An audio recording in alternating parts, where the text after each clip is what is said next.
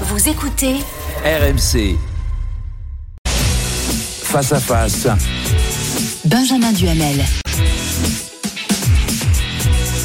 Tout juste 8h33 sur RMC et BFM TV. Bonjour Eric Dupont-Moretti. Bonjour Monsieur Duhamel. Alors on va bien sûr parler de vos chantiers, ils sont nombreux, justice civile, la, la prison, mais d'abord évidemment ce qu'on appelle l'affaire Palmade, ou du moins les grands principes euh, qui, le- qui, qui l'entourent. Sa mise en détention provisoire a été décidée hier, il est sous écrou dans sa chambre d'hôpital. Alors bien sûr vous ne pouvez pas commenter une affaire en cours, hein, pour des raisons évidemment de, séparation des, pouvoirs, mais ce matin il y a beaucoup de réactions de Français, euh, d'auditeurs qui se demandent au fond si la justice traite de la même manière une célébrité ou un Français lambda s'il n'y a pas en l'espèce une forme d'acharnement de justice à deux vitesses. Qu'est-ce que vous pouvez répondre à ces Français? Bon, d'abord, rappelez ce que vous avez vous-même rappelé, le garde des Sceaux ne peut pas commenter une affaire en cours. Je pense qu'il y a tous les ingrédients dans cette affaire pour susciter euh, au mieux de la curiosité et au pire une forme de voyeurisme. Euh, plus on parle de cette affaire, euh, et moins les conditions de sérénité sont requises. La justice, au fond, a dit ce qu'elle avait à dire. Moi, vous voyez, euh, je voudrais euh, vous faire une réflexion que je n'ai pas entendue. Mhm. C'est qu'il y a une partie de nos concitoyens qui regardent cette affaire, les commentaires, puis qui sont euh, pro-prison, et puis une autre euh, partie de nos compatriotes qui disent euh, non, il fallait pas. qui pour certains sont étonnés de la sévérité de la décision de mise en détention provisoire. Et ce que j'en tire comme conclusion, c'est que rendre la justice est difficile. Que ça doit se faire dans la nuance, avec un certain nombre de principes. Et que les solutions clés en main qui nous sont parfois vendues ne sont pas euh, les bonnes solutions. Chaque affaire est une affaire individuelle. Ce qu'on appelle la personnalisation de la peine lorsque l'on est dans la phase de jugement. Et c'est ce qu'on appelle l'appréciation souveraine des juges qui, eux, contrairement à beaucoup de commentateurs, connaissent le dossier. Mais vous voyez bien qu'il y a l'idée euh, que la justice aurait euh, agi sous la pression médiatique, sous la pression de l'opinion. Certains disent, des anciens de vos confrères, hein, des avocats disent, mais cette décision de mise en détention provisoire, elle est d'une sévérité incroyable par rapport aux faits qui sont reprochés à Pierre Palmade. Est-ce que la justice, et là je parle bien au garde des Sceaux, elle a fonctionné normalement? Ben, Écoutez, il y a eu une décision, il y a eu des réquisitions du parquet qui n'ont pas été suivies. Le parquet a interjeté appel. La chambre de l'instruction a pris une autre décision que celle qui avait été initialement prise. Sur le plan procédural, les choses ont été parfaitement respectées. Ensuite, les commentaires sur la base, je le redis, d'un dossier que ceux qui commentent ne connaissent pas. C'est quand même, c'est quand même incroyable le nombre d'experts autoproclamés que l'on voit défiler sur les plateaux de télévision, dont le vôtre d'ailleurs. Qui connaissent le droit, qui sont avocats, qui sont le anciens droit, magistrats. euh, J'entends bien, mais c'est pas parce que vous êtes ancien magistrat ou avocat ou psychiatre que vous pouvez faire un diagnostic clinique de quelqu'un que vous n'avez pas rencontré, parler d'un dossier que par essence vous ne euh, connaissez pas. Moi, je suis toujours très circonspect quand je vois des professionnels de la justice venir parler de dossiers qui ne sont pas les leurs. Voilà. Vous, faire- aimeriez qu'il ne le fasse pas, qu'il ne, une sorte de voilà de retenue si on connaît le dossier. Il y ait un certain nombre d'annonces, évidemment. Pierre Palmade est un homme connu qui se retrouve impliqué dans une affaire qui est une affaire grave. Il y a des victimes auxquelles naturellement tout le monde Il faut pense. que la justice soit sévère, selon vous. C'est aussi le, Il faut le- le que- message que certains ont voulu t'envoyer. Parce que c'est paradoxal. On a aussi entendu, au tout début, avant la décision de la Chambre de l'instruction, c'est une personnalité donc il va être favorisé. Il y aura une justice différente euh, parce qu'il est connu, parce qu'il est célèbre. Chose que vous avez la démonstration du contraire. Donc la justice traite de la même manière selon que vous serez puissante ou misérable. Mais je pense que la justice traite de la même manière, oui, bien sûr. Ben, Je pense que vous en avez la preuve, là, ici, sur ce dossier-là en particulier. Mais ce que je veux redire, pardon, hein, c'est que euh, les situations euh, euh, vendues clé en main, le manichéisme, Hum. les choses sans nuance, tout ça. Donc il faut avoir de la nuance. Mais évidemment, Sur faut, faut- il faut avoir de la nuance. Il faut connaître son dossier. Il faut connaître les éléments de personnalité avant d'une part de les commenter, mais surtout quand on juge, il faut être au rendez-vous de toutes ces obligations-là. Et encore une fois, le débat que ça suscite démontre à quel point c'est difficile De juger. de rendre la justice. Un tout Oui. dernier mot sur cette affaire par rapport à ce que votre collègue Gérald Darmanin, le ministre de l'Intérieur, a, a annoncé sa volonté de retirer le permis à tout automobiliste conduisant sous l'emprise de la drogue. Est-ce qu'au fond, c'est sain de légiférer, de réagir sous le coup de l'émotion, sous le coup du d'une affaire en l'espèce? Est-ce que c'est une bonne façon de, de faire de la politique? Bah, légiférer, vous allez plus vite que la musique. C'est l'idée. Bon, il a annoncé effectivement dans le périmètre qui est le sien la possibilité de revoir les retraits de points. J'indique d'ailleurs que quand euh, justice est rendue, le juge a la possibilité, au titre des peines complémentaires qu'il a dans son dans son panel. Mais là, ce si serait j'ose dire- une automaticité. Oui, mais en attendez, on en est au stade de la discussion. Et d'ailleurs, Gérald Darmanin et moi, nous avons, dès le mois de décembre, discuté sur la façon dont nous pourrions renommer, sans changer les peines, le euh, délit d'homicide Homicide routier. involontaire. Homicide routier l'espèce. Oui. Vous vous avez pas l'air très enthousiaste sur les, le, le retrait de permis en cas de consommation de drogue. Vous dites, euh, oui, on verra. euh, Non, non, je de dis euh. je dis pas on verra. Je dis d'abord que c'est du périmètre du ministère de l'Intérieur. Je dis qu'ensuite, le juge a la possibilité d'annuler le permis de conduire. Que Donc, est-ce qu'il y a vraiment besoin d'aller plus loin? Au fond, c'est- c'est un peu l'idée. Mais euh, on n'est pas non plus tenu à de l'attentisme. C'est vrai que la question se pose. Moi, j'envisage aussi euh, un travail, voilà, je vous l'indique, Mhm. sur euh, un certain nombre de produits que l'on peut ingérer et qui ne tombent pas euh, sous le coup euh, d'une infraction pénale, Lesquels, par exemple? Mais qui peuvent avoir des effets délétères. Je pense au protoxyde d'azote, par exemple, mais je Mhm. pense à d'autres produits. Je pense qu'il est temps que l'on fasse la liste des produits qui peuvent avoir des effets dangereux, délétères, notamment lorsque l'on conduit. La liste n'est pas faite. Voilà, ça c'est un travail qu'il faut faire et il faut le conduire sur le long terme. L'attentisme, non. La réaction trop rapide, non. La nuance, euh, Monsieur Duhamel, la nuance. On essaye d'être nuancé. Euh, Ici aussi, Éric Dupond-Moretti, vous avez annoncé une bonne nouvelle hier, la, la baisse de 30% du nombre de, de dossiers de justice civile en attente, c'est-à-dire les divorces, le- les, les gardes d'enfants. C'est mieux, mais la justice met encore deux ans euh, en moyenne à traiter ces dossiers. Ça veut dire qu'il reste beaucoup, beaucoup de boulot. Ah oui, bien sûr. Ouais. Mais- Non, mais parce qu'on se satisfait de cette baisse de 30%, mais certains avocats disent c'est en trompe-l'œil. Ça Non, prend non, toujours autant de non, temps. Non. Se satisfait pas de cette baisse de 30%, mais on peut quand même la souligner comme étant un succès. C'est pour ça que je disais bonne nouvelle. Oui. Mais un morceau avalé ne peut pas ne pas avoir de saveur. Donc, je vais rappeler deux ou trois choses contextuelles, si vous m'y autorisez. Je vous y autorise. Sous le quinquennat précédent, nous avons embauché euh, plus de 700 magistrats, 850 greffiers et 2000 contractuels. Toutes ces énergies mises euh, bout à bout, le travail euh, difficile, euh, acharné, a permis une réduction des stocks d'un tiers. Des affaires civiles, des affaires de proximité, c'est-à-dire les affaires familiales, Mhm. le contentieux de la protection, le contentieux social. Qu'est-ce que ça veut dire, ça, la baisse des stocks? C'est une expression euh, néo-capitalistique, assez désagréable à l'oreille. Au fond, ça veut dire que les dossiers en attente, ils ont baissé d'un tiers. Et donc, ça veut dire, Mais ça prend toujours du temps. attendez, n'allez pas trop vite.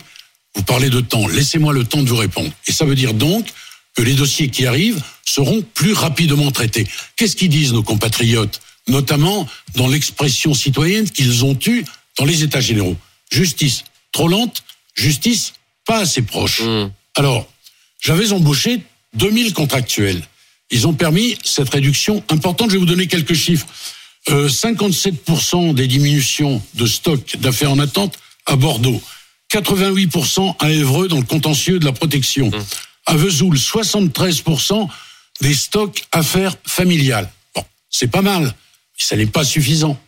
Donc ces contractuels, on va les pérenniser, les institutionnaliser. On les avait appelés sucre rapide Mhm. parce que on était dans l'urgence et ils ont donné des résultats. Au début, quand je les ai embauchés, il y a eu beaucoup de critiques. Beaucoup de critiques. Puis ensuite, les juridictions m'ont demandé de les pérenniser. Ce que nous allons faire. Donc, je vous ai rappelé les chiffres des embauches massives qui ont eu lieu.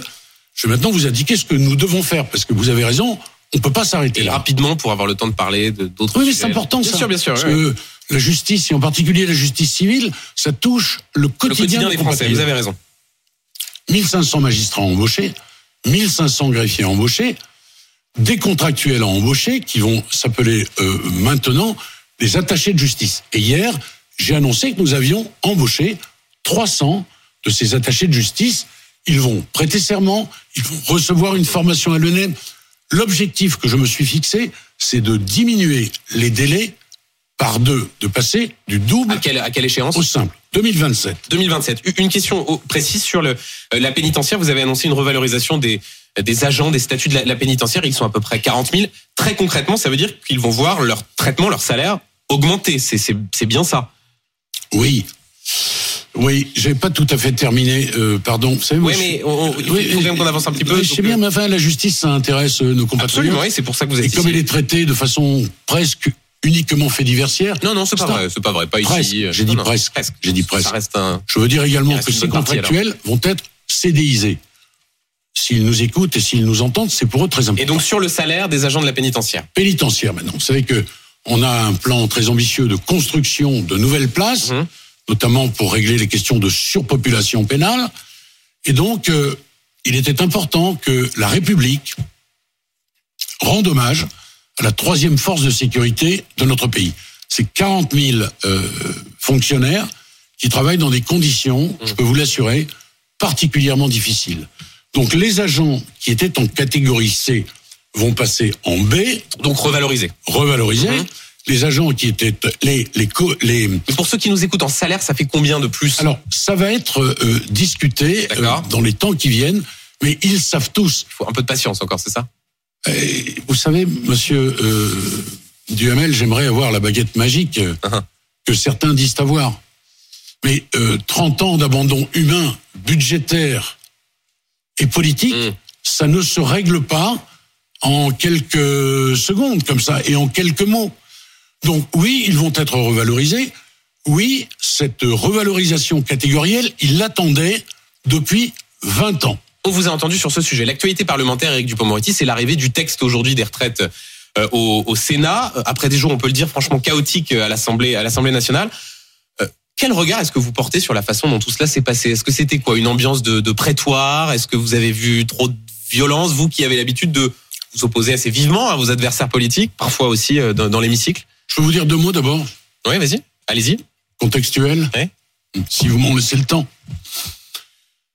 La réforme des retraites, pour moi, euh, c'est une question d'équité et de justice pour les générations qui viennent.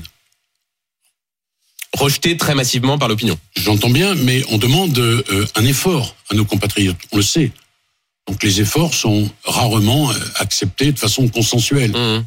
Et toutes les réformes qui ont été faites dans les différents pays européens ont suscité naturellement de l'émotion, des attentes légitimes et de la contestation. Bon, au-delà de ça, ce que je veux vous dire, il y a trois solutions. Trois. Où on augmente euh, le temps de travail. Mais je veux quand même vous Oui, donner oui, mon non, sentiment. mais- non, mais je monsieur suis Dupond-Moretti, exprimé là-dessus. Vous avez raison, mais ces arguments-là, on les a beaucoup entendus. Moi, ce qui, qui Bah, m'intéresse, souffrait dans ma bouche de les réentendre très vite. Oui. Très vite. Euh, où l'on augmente le temps de travail. Où on taxe les entreprises. Et je vous rappelle que les industriels étrangers choisissent la France, qui est aujourd'hui Mmh. le premier pays. Réindustrialiser, ça veut dire aussi faire baisser le chômage. La troisième solution, c'est de baisser les retraites. Voilà. Je vous ai rappelé ça maintenant. Sur le débat à l'Assemblée, la façon dont ça s'est passé, euh, Olivier Dussopt traité d'assassin, euh, un Oui, ballon de foot à son effigie. Comment Oui. est-ce que vous vous avez euh, comment est-ce que vous avez vécu ces débats-là? Mais très mal. Et les ta gueule, et les menteurs, et les invectives, et les injures, dans le cœur battant de la démocratie, quand on pense que là, euh, s'est exprimé euh, Victorio, On baisse de niveau, c'est ça? Ah oui, évidemment, l'amendement feuille de salade comparé à Jaurès, comme l'a dit la première ministre, ça fait mal. Ça fait mal euh, d'abord quand euh, on est un démocrate convaincu. Mais je veux dire quand même, vous voyez, euh, c'est le petit bémol que je veux apporter. Attention à ne pas sombrer à cause de ces dans comportements. l'antiparlementarisme Ah oui, dans l'antiparlementarisme, oui, bien sûr. Mais alors, sur ce sujet, Olivier Dussopt, votre collègue ministre du Travail, a dit dans les colonnes du Monde ce week-end que Marine Le Pen avait été dans cette séquence plus républicaine que la France insoumise. Euh, Vous, le, le contempteur du RN, ça a dû vous exaspérer cette prise de parole. Elle est plus républicaine que la France insoumise, Marine Le Pen? Bah, vous savez, ils ont décidé de mettre une cravate, de ne pas dire un mot euh, plus haut que l'autre. Ils n'y parviennent pas toujours, d'ailleurs, hein, parce qu'il y a eu un de, des députés RN qui a été euh, sanctionné à raison des propos euh, racistes qu'il avait tenus. De Fournas, Mais, pas pour non, non, mais ils, ils se tiennent bien. Ils ont compris que les excès de LFI leur profitaient. Mais est-ce qu'elle est plus Comme républicaine, Marine Le Pen, que la France insoumise Non, attendez. Euh, comme d'ailleurs, comme d'ailleurs, les excès de Zemmour ont profité à Madame Le Pen. C'est vrai qu'à côté de lui, euh, elle paraissait bien sage au fond. Voilà, républicaine, euh, c'est autre chose. En tous les cas, ils respectent le débat et ils savent très bien, en opportunisme, ce que ça peut leur apporter. Et c'est elle qui va bénéficier de, de cette euh, séquence, de cette prise. Au fond, c'est ce qu'on entend. Il y a le gouvernement que- qui est impopulaire, la France insoumise qui fait de l'obstruction et Marine Le Pen qui récolte les fruits de cette colère. Est-ce que ça vous le craignez? Vous en oubliez un petit morceau. C'est qu'ils n'ont rien proposé. Ils se sont murés dans un digne silence, mais c'est à peu près tout ce qu'ils ont fait. D'ailleurs, dans le système que préconise Madame Le Pen, vous aurez des gens qui seront tenus de travailler jusqu'à l'âge de 67 ans. Oui, avec la durée de cotisation de euh, 42 ans, Oui, ce qui bah- reste toujours moins que ce que vous proposez. Euh, ça se discute, et pardonnez-moi de vous dire que il n'y a pas eu de débat démocratique de leur part. Ils ont regardé les invectives et les injures s'abattre sur euh, nous notamment, sur Olivier Dussopt, sur Gabriel Attal, ils ont compté les points. Et Mais donc, ils vont vont-ils- plutôt récolter ces points-là? Non, parce que je vous dis, vous oubliez un petit morceau qui est le fond.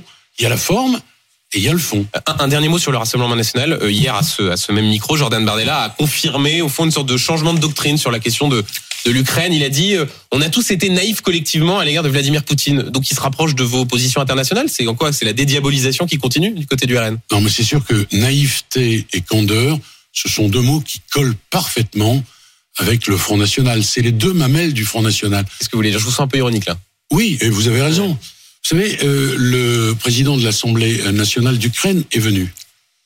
Qu'est-ce qu'ils disent D'ailleurs, Marine Le Pen s'est rendue, je crois, à un dîner ou un déjeuner euh, en son honneur. Qu'est-ce qu'ils disent des gens du. Front National devant le président de l'Assemblée nationale d'Ukraine? Attention à l'escalade. C'est-à-dire que face à une agression russe, en violation de toutes les règles internationales, face aux crimes qui ont été commis, aux viols qui ont été commis, aux enfants qui ont été enlevés, on dit aux Ukrainiens, quand vous vous défendez, vous faites monter la mayonnaise. Et vous êtes dans l'escalade. Vous n'êtes pas favorable Pardon à l'escalade non plus. Mais c'est quoi J'essaie de comprendre ce que vous dites. Vous dites ils sont hypocrites à dire qu'ils sont. Tout le monde a été naïf collectivement. C'est vous pourriez aussi euh, vous satisfaire d'une évolution Non, des positions du Rassemblement national. Vous n'y croyez pas? Monsieur Duhamel, Monsieur Duhamel, euh, la sagesse populiste, ça n'existe pas. Mais la sagesse populaire, en revanche, ça existe. Il y a un joli dicton qui dit que les bons comptes font les bons amis. Je rappelle que euh, le Front National doit euh, de l'argent, et beaucoup d'argent, c'est des millions d'euros, euh, à ces banquiers qui sont les amis de Monsieur Poutine. Je rappelle sur le plan international qu'ils ne se sont jamais offusqués quand la Hongrie donne des petits coups de canif dans l'état de droit. Je rappelle que les migrants massés à la frontière polonaise, ça fait dire à Monsieur Odoul qu'ils peuvent crever de froid. Donc vous ne croyez sur pas. Vous ne croyez pas à ce virage D'un petit mot. Mais non, mais bien sûr que non. Est-ce mais, que, Marine Le Pen est la favorite pour 2027 C'est ce que pense par exemple Édouard Philippe. mais moi, je pense pas ça du tout. Non? Non. Pas une crainte? Vous savez, euh, le Front National, c'est un tas de recettes euh, magiques. Et à un moment, on doit ouvrir les yeux et se dire que bah, c'est pas comme ça que ça Vous avez fonctionne. essayé, ça Vous savez marche pas très bien. Non, non, mais dire. hein, euh, je- Vous avez été candidat euh, au régional. euh, Votre combat contre le Non, RN, moi- le RN prospère. Non mais attendez, euh, euh, les régionales sans doute, mais à coup pas. Mais je rappelle quand même que euh, le président de la République, c'est Emmanuel Macron. Ça m'a été- échappé. ça vous a pas échappé. Qu'il a été confronté à Madame Le Pen au deuxième tour et que je pense pouvoir dire qu'il a une maîtrise de ces sujets, tous confondus, qu'elle n'a pas. Et pardon, une toute dernière chose, dans mon périmètre, Hum. Il critique en permanence la justice. Ils n'ont jamais voté les budgets permettant d'obtenir ces moyens dont je vous parle, de nature à remettre la justice sur les rails. Une toute dernière question qui concerne votre champ euh, euh, ministériel direct, l'actualité parlementaire. Le, jeudi à l'Assemblée nationale sera discutée une proposition de loi du groupe Horizon, c'est le parti d'Édouard Philippe, pour mettre en œuvre une peine minimale d'un an de prison en cas de récidive d'agression sur euh, policiers, euh, élus, figures détentrices de l'autorité publique. C'est au retour de ce qu'on appelle les peines planchées. Pourtant, vous n'en voulez pas. Euh, il faut pas être plus sévère à l'égard de ceux qui s'en prennent aux figures d'autorité. Là, honnêtement, on comprend pas. hein. Pourquoi vous y opposez? Bah, si vous aviez lu les différentes circulaires de politique pénale générale que j'ai adressées aux procureurs généraux, vous sauriez, vous sauriez que j'appelle à beaucoup de sévérité pour tout ce qui est euh, agression, atteinte. Et là, c'est peine minimale. Ce que dit euh, Naïma Mouchouk. Vous allez beaucoup trop vite.